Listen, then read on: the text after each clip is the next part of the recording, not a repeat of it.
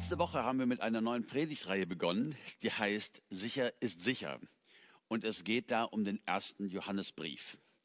Ich habe diese Woche, als ich das nochmal so realisiert habe, äh, gedacht, man könnte es aber auch den dritten Epheserbrief nennen. Ähm, weil äh, es ist höchstwahrscheinlich so, dass Johannes einen Brief geschrieben hat und dass er nach Ephesus ging. Ähm, Ephesus, das war ja Paulus, die Gemeinde von Paulus, die er auch gegründet hat. Danach war Timotheus dort als, sag ich mal, Leiter, als Apostel und danach der Johannes in seinem hohen Alter. Und ähm, man geht davon aus, dass die Johannesbriefe auch so Richtung Ephesus gingen. Das heißt, wir haben dann vielleicht doch zwischen drei und fünf Epheserbriefe, weil die beiden Timotheusbriefe auch noch. Das äh, spielt jetzt eigentlich keine Rolle, aber ich fand es ganz interessant.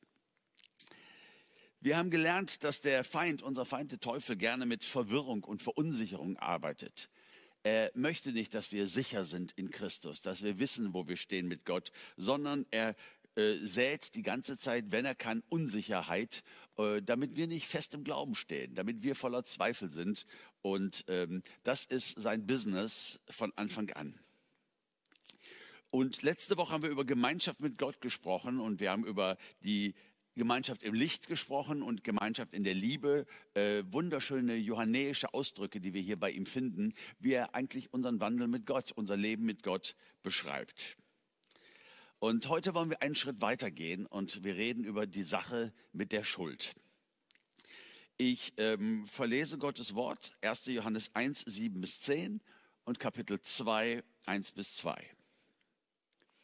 Wenn wir aber im Licht wandeln, wie er im Licht ist, so haben wir Gemeinschaft miteinander. Und das Blut Jesu Christi, seines Sohnes, reinigt uns von aller Sünde. Wenn wir sagen, dass wir keine Sünde haben, so verführen wir uns selbst. Und die Wahrheit ist nicht in uns. Wenn wir aber unsere Sünden bekennen, so ist er treu und gerecht, dass er uns die Sünden vergibt und uns reinigt von aller Ungerechtigkeit. Wenn wir sagen, dass wir nicht gesündigt haben, so machen wir ihn zum Lügner und sein Wort ist nicht in uns. Meine Kinder, dies schreibe ich euch, damit ihr nicht sündigt. Und wenn jemand sündigt, so haben wir einen Fürsprecher bei dem Vater, Jesus Christus, den Gerechten. Und er ist das Sühnopfer für unsere Sünden, aber nicht nur für die unseren, sondern auch für die der ganzen Welt. Die Sache mit der Schuld. Ich glaube, eine Sache, die der Teufel mehr nutzt als alles andere, ist, ähm, uns Schuldgefühle zu geben, uns Schuldgefühle zu geben, uns zu verunsichern. Äh, und die Quelle der Verunsicherung ist meistens eben auch unser Versagen, unsere Schwäche, unsere Sünde, unsere Fehlbarkeit. Und das Erste, was wir hier lernen, was total aufbaut und Mut macht, ist, dass es eine Reinigung gibt durch die Gemeinschaft mit Gott. Dass die Gemeinschaft mit Gott etwas Reinigendes hat, haben wir gerade gelesen in Vers 7. Wenn wir aber im Licht wandeln, wie er im Licht ist, so haben wir Gemeinschaft miteinander. Und das Blut Jesu Christi, seines Sohnes, reinigt uns von aller Sünde. Ist dir das schon mal aufgefallen?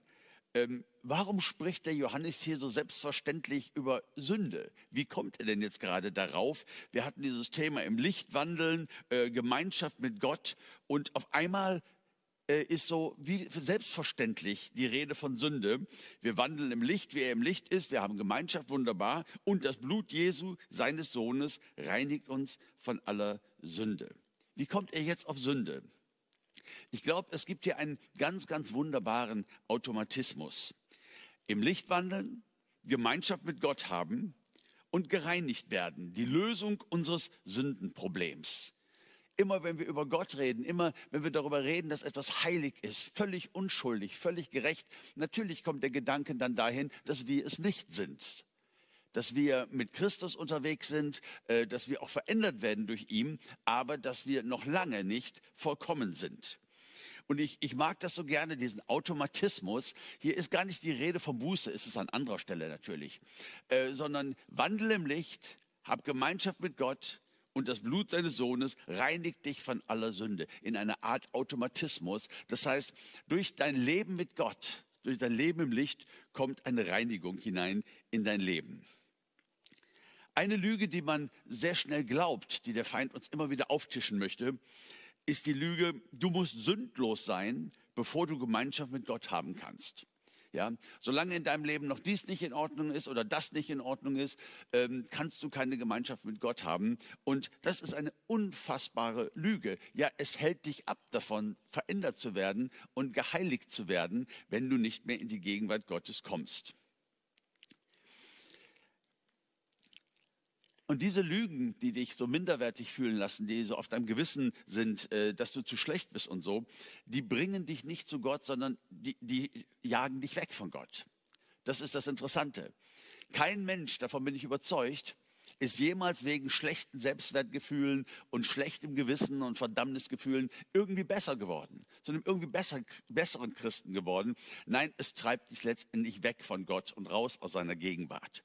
Wenn wir im Licht wandeln, wie er im Lichte ist, dann haben wir Gemeinschaft mit Gott und werden automatisch verändert und gereinigt. Weil Licht nämlich die Finsternis nicht nur aufdeckt, sondern auch zu Licht macht. Bei dieser Redewendung Sünde aufdecken, da kommt bei mir immer so dieses Gefühl, diese Assoziation, gedemütigt und bloßgestellt zu werden. Aber was für ein wunderbarer Gedanke, dass ähm, das Licht Gottes nicht nur unsere Sünde aufdeckt, dass sie bewusst wird, uns bewusst wird, sondern dass sie das Verborgene dann auch ähm, zu Licht werden lässt. In Epheser 5, Vers 13 sagt Paulus, das alles wird offenbar, wenn es vom Licht aufgedeckt wird. Denn alles, was offenbar wird, das ist Licht. Alles, was offenbar wird, das ist Licht. Wenn wir im Lichte wandeln, er reinigt uns und Sünde und Dinge können offenbar werden, aber sie kommen ins Licht und sie werden zu Licht gemacht. Ein wunderbarer Reinigungsprozess. Es gibt eine gute Nachricht und es gibt eine schlechte Nachricht. Ich fange mal mit der schlechten an. Die schlechte Nachricht ist, wer an Sünde festhält, verliert Interesse an Gemeinschaft mit Gott. Das ist so. Wer an Sünde bewusst festhält, verliert Interesse an Gemeinschaft mit Gott. Wir lesen in Johannes 3:20, Entschuldigung, denn jeder, der Böses tut, hasst das Licht und kommt nicht zum Licht, damit seine Werke nicht aufgedeckt werden. Ja, wenn es also bewusste Sünde gibt in unserem Leben, die wir nicht lassen wollen, ähm, ich rede nicht von Schwachheit, ich rede nicht von nicht lassen können, ich rede nicht von Verführbarkeit, ich rede von Dingen, wo wir sagen, ähm, so lebe ich eben. Mir fällt da immer ein Beispiel ein, ähm, über das ich ja äh, manches Mal gestolpert bin. Ich war irgendwo in Holland und es gab dort einen Yachthafen und ich habe mir so die Boote angeguckt. Und da gab es ein Boot, ähm, also ich sag mal mindestens im sechsstelligen Bereich, ne, äh, euromäßig, also ein riesen Luxusteil. Und wisst ihr, wie das hieß? Ich habe dann hinten den Namen gesehen. Es hieß Schwarzgeld. Jetzt weiß ich ja nicht, wem das gehört und ob das nur ein Joke war. Aber es ist für mich so ein Bild geworden für jemand, der sagt, ich werde meine Sünde nicht lassen. Ja, ich bin sogar noch stolz drauf, mache es zu meiner Identität und nenne meine äh, Yacht Schwarzgeld. Das fand ich doch interessant. Es geht, wie gesagt, nicht darum, dass wir gewisse Dinge noch nicht geschafft haben. Es geht nicht um Schwäche, es geht nicht um Fehlbarkeit, sondern es geht um ein klares sich entscheiden für die Sünde. Ich sprach einmal mit einer Frau, äh, der Schreckliches angetan wurde von einer anderen Person. Und ähm, die sagte immer wieder, wenn wir mal darüber redeten, ähm, ich hasse diesen Typen und ich werde ihm nicht vergeben, Uwe. Komm mir nicht mit Vergebung. Was der mir angetan hat, ich werde ihm nicht vergeben. Und irgendwann mal habe ich zu ihr gesagt, du, ich kann das so gut verstehen. Du bist so verletzt worden. Es war so ein Unrecht, das dir angetan wurde. Ähm, aber vielleicht können wir dein Bekenntnis ändern zu, ich werde ihm nicht vergeben, zu, lieber Gott, ich kann ihm nicht vergeben. Hilf mir. Ich denke an diesen Vater im Neuen Testament, äh, Herr, ich glaube, hilf meinem Unglauben. Und das ist ja auch manchmal mit Vergebung ein echter Weg und auch ein echter Kampf, wenn uns Schlimmes widerfahren ist. Ich habe zu ihr gesagt, bekenn doch nicht immer wieder, ich werde ihm nicht vergeben, sondern lass uns sagen, ich kann gerade nicht vergeben. Ich habe es noch nicht geschafft. Gott, bitte hilf mir. Und geh mit deinen Tränen und deiner Enttäuschung und deinem Groll zu Gott und halte ihm dein Herz hin. Ähm, mach nicht so ein Bekenntnis, so eine Festlegung. Ich werde nicht vergeben. Das war die schlechte Nachricht.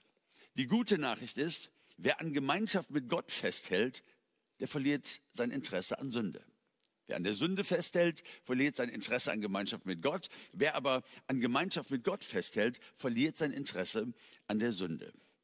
Im Römer 12, Vers 21 sagt es, lass dich nicht vom Bösen überwinden, sondern überwinde das Böse durch das Gute. Das finde ich einen sehr, sehr hilfreichen Vers.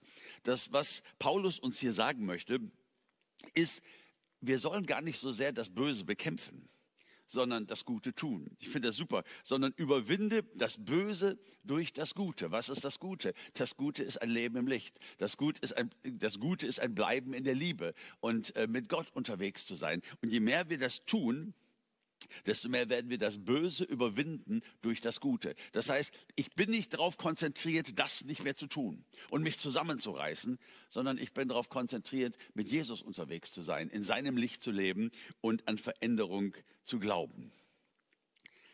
Heiligung, interessanter Gedanke, Heiligung ist keine Typenfrage. Man könnte ja so meinen, ähm, es gibt ja so, sag ich mal, Menschen, die einen ganz starken Willen haben, die sehr diszipliniert sind mit sich selbst und die äh, wirklich eine Menge bewegen können, sehr konsequente Menschen. Und man könnte ja denken, das sind die, die so in der Heiligung ganz vorne sind. Das sind die, die ganz konsequent Sünde ablegen können und so. Aber ich glaube nicht, dass Heiligung eine Typenfrage ist. Ich glaube, dass das, was Gott uns allen anbietet, eben nicht darin liegt, gegen das Böse zu kämpfen und so auch immer wieder fixiert zu sein auf das Böse, sondern uns auf Jesus zu fixieren, unseren Erlöser, unseren Veränderer, unseren Herrn, unseren Freund, unseren Anwalt, uns auf ihn zu konzentrieren, leben im Licht, bleiben in der Liebe und indem wir das, äh, wir lassen uns nicht vom Bösen überwinden, sondern wir überwinden das Böse durch das Gute. Das finde ich sehr, sehr stark. Es gibt eine Voraussetzung und auch davon äh, spricht ja der Johannes in seinem Brief. Die Voraussetzung ist, ich nenne es mal, den Offenbarungseid zu leisten. Ähm, beschrieben wird das hier in ähm, Vers 8 und in Vers 10. Wenn wir sagen, dass wir keine Sünde haben, so verführen wir uns selbst und die Wahrheit ist nicht in uns. Wenn wir sagen, dass wir nicht gesündigt haben, so machen wir ihn zum Lügner und sein Wort ist nicht in uns. Also hier gibt es die Versuchung, ähm, zu einem falschen Humanismus. Zu einem Humanismus, der sagt, ich habe keine Fehler, ich habe keine Sünde, ich bin einfach gut. Und das ist irgendwie ein Reflex in uns gefallenen Menschen. Das geht zurück bis auf den Garten Eden, wo der Mensch gesündigt hat, wo er die Linie, die Gott gezeichnet hat, überschritten hat. Und ähm, Adam, wo bist du? Und Adam sagt, was? Ich? Nein, ich bin nicht schuld. Die Frau, die übrigens du mir gegeben hast, die ist schuld. Und die Eva sagte, was? Ich? Nein, ich bin nicht schuld, sondern äh, die Schlange, die übrigens du geschaffen hast, äh, die ist schuld. Dieses Streiten darum, wer schuld ist, ähm, das ist doch schon sehr, sehr interessant, dass der Mensch irgendwie dazu neigt, in seiner Gefallenheit Sünde zu bestreiten und sich irgendwie äh, ganz anders sieht. Das ist die Selbstverführung zu einem falschen Humanismus. Und der Johannes sagt, damit machen wir Jesus zum Lügner. Wie krass. Ja, wie krass ist das? Wenn wir keine Sünde haben, wir verführen uns, die Wahrheit ist nicht in uns. Wenn wir sagen, wir haben nicht gesündigt, wir machen Jesus zum Lügner, der gekommen ist, um für unsere Schuld zu sterben. Und das Angebot Jesu ähm, an uns ist ein befreiter Umgang mit unserer Fehlbarkeit und mit unserer Erlösungsbedürftigkeit. Damit brauchen wir einen befreiten Umgang. Ich rede nicht davon, dass wir ähm, äh, Standards aufweichen oder dass wir Sünde nicht mehr so ernst nehmen oder so, sondern ich rede von einem befreiten Umgang, von einem Leben im Licht, im Licht, der uns verändert. Paulus sagt in Römer 7, Vers 18, denn ich weiß, dass in mir, das heißt in meinem Fleisch, nichts Gutes wohnt.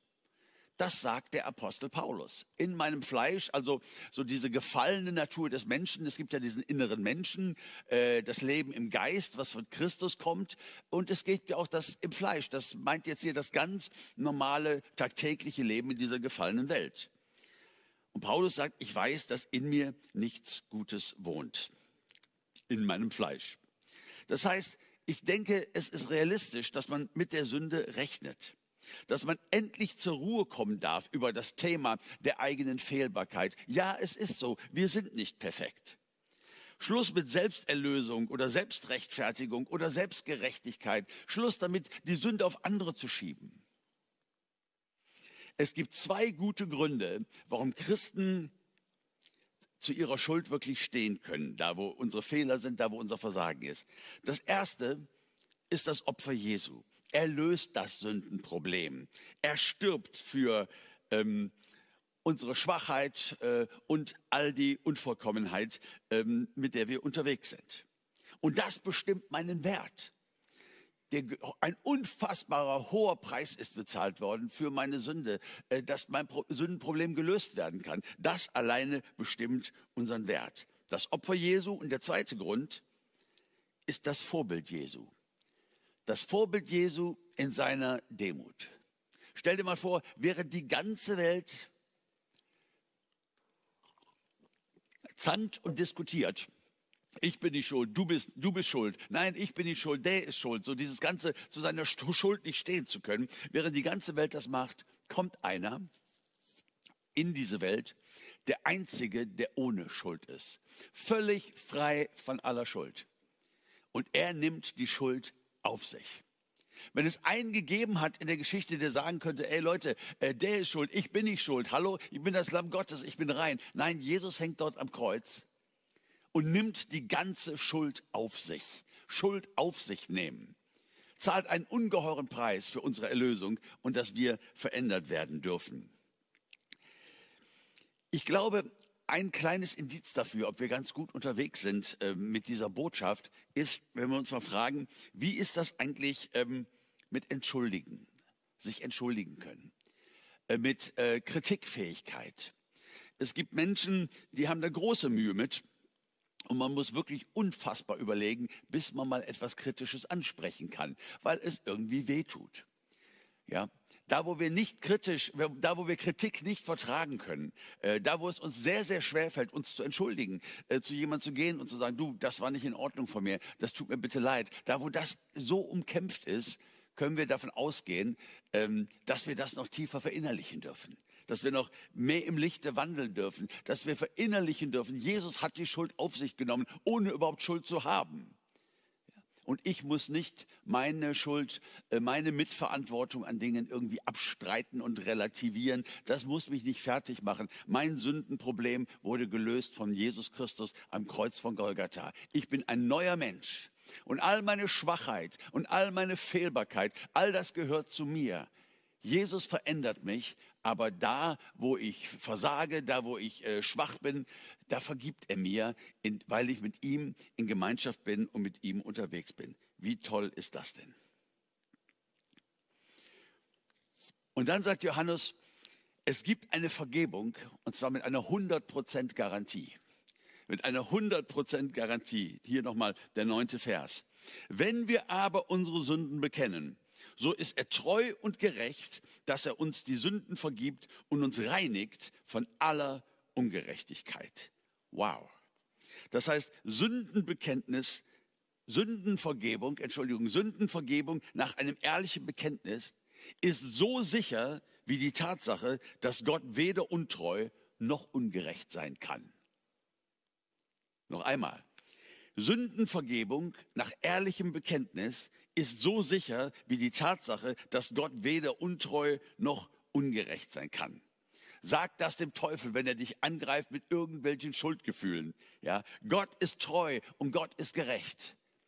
Und Gott sagt, wenn ich meine Sünden bekenne, dann bin ich treu und gerecht. Das heißt, in seinem Treu und Gerechtsein vergibt er mir die Sünde. Und der Teufel, der sagt, du bist ein schlechter Mensch, deine Sünde ist nicht vergeben, der sagt nichts anderes als, dass Gott weder treu noch gerecht ist. Nein, Gott gibt uns eine unfassbare Garantie in seinem Wort durch diese Verse. Wenn wir unsere Sünden bekennen, wenn wir den Offenbarungseid leisten, wenn wir sagen, ja, ich bin ein fehlerhafter Mensch, bin hineingeboren in eine gefallene Welt und ähm, ja, ich mache Fehler, ja, ich kann versagen, ja, manchmal kann ich sehr egoistisch sein und manchmal, wenn ich lange schlecht, geschla äh, schlecht geschlafen habe, dann schnauze ich die Kollegen an und das ist alles nicht in Ordnung.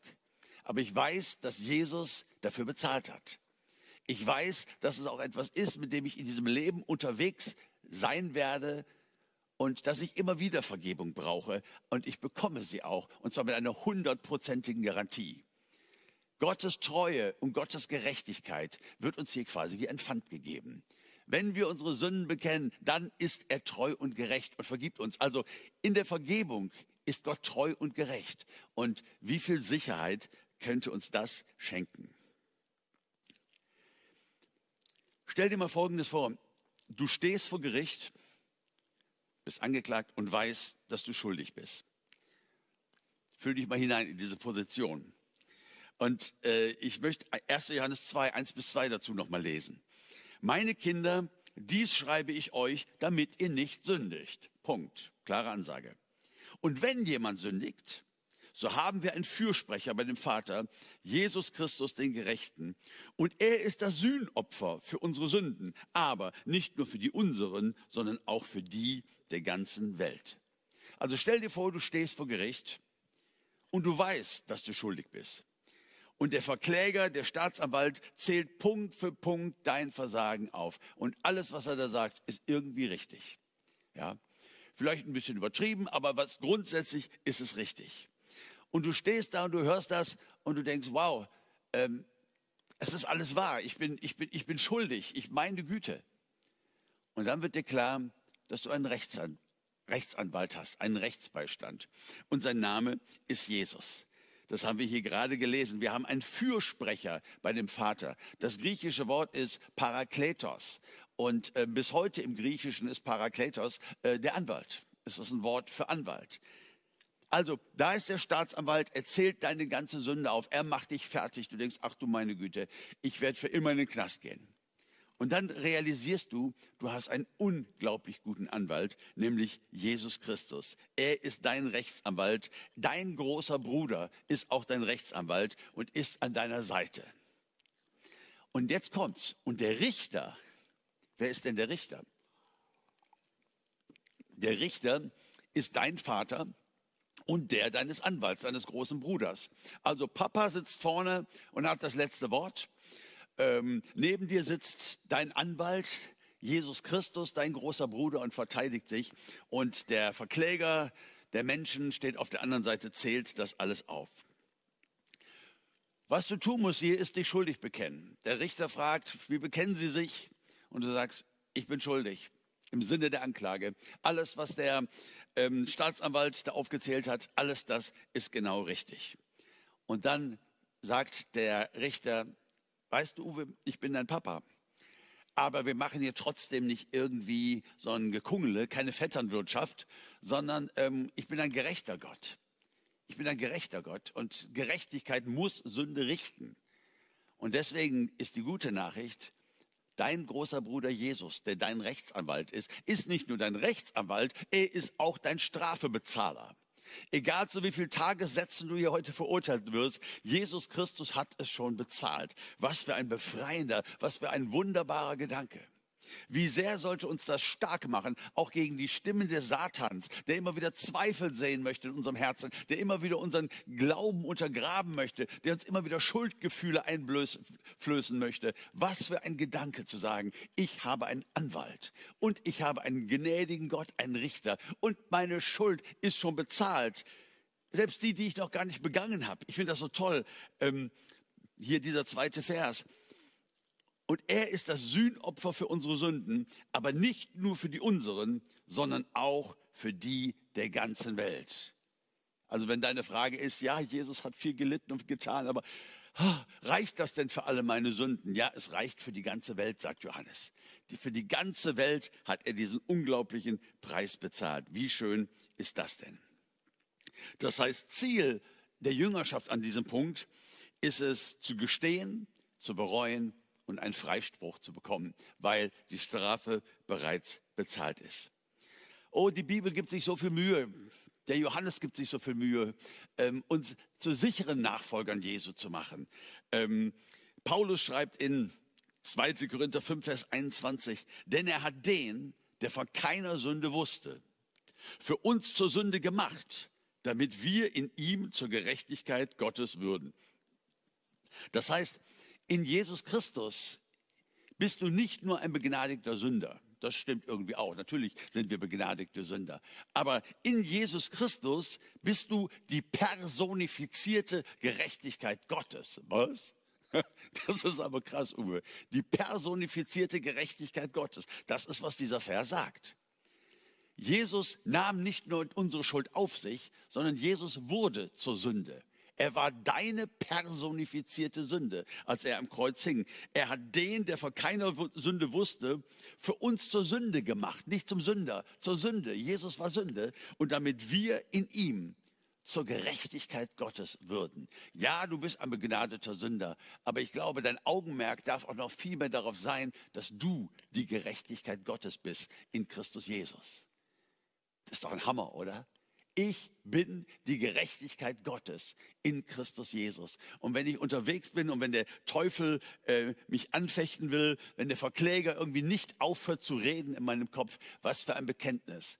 Halt die Klappe, Teufel. Ich bin die personifizierte Gerechtigkeit Gottes in Jesus Christus. Ich sage immer gerne, wenn der Teufel nicht aufhört, dich an deine Vergangenheit zu erinnern, erinnere du ihn doch mal an seine Zukunft. Vielleicht kann das ja helfen. Und bekenne, wer du bist in Christus.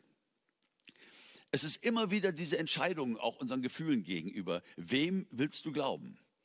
Will ich dem Verkläger glauben, dem Teufel glauben, all dem, was er über mich sagt und wie er meine Gefühle damit beeinflusst? Oder willst du im Glauben stehen und ähm, das annehmen, was Jesus für dich getan hat? Das ist die große Frage. Es ist immer auch ein Kampf, ja, es ist immer auch ein Kampf, das wird es auch bleiben, aber den wir auch immer wieder gewinnen können. Nämlich zu wissen, dass wir im Licht wandeln, dass wir in der Liebe sind und dass Gott alles für uns getan hat. Du darfst dir sicher sein. Sicher ist sicher. Du darfst dir sicher sein in seinem Heil. Das ist, was Johannes uns äh, lehren möchte, was er die Christen lehren möchte. Oder wie Paulus es sagt in 1. Petrus 1, Vers 13, seid nüchtern und setzt eure Hoffnung ganz auf die Gnade. Seid nüchtern. Das heißt, nicht von Emotionen hin und her getrieben, zwischen Größenwahnsinn und Selbstablehnung und all die Anklagen in uns. Das ist nicht nüchtern sein, das, sind, das ist Emotionalismus. Nüchtern sein bedeutet, uns wirklich auf die Wahrheit zu stellen. Seid nüchtern und setzt eure Hoffnung ganz auf die Gnade. Wir wandeln im Licht. Wir bleiben in der Liebe und die Sache mit der Sünde wird geregelt. Und wir wissen, dass auch ein Tag kommt, wo wir befreit werden von der Fehlbarkeit und ähm, wenn Jesus wiederkommt. Aber bis dahin dürfen wir mit ganz viel Glaubenssicherheit in unseren Herzen unterwegs sein.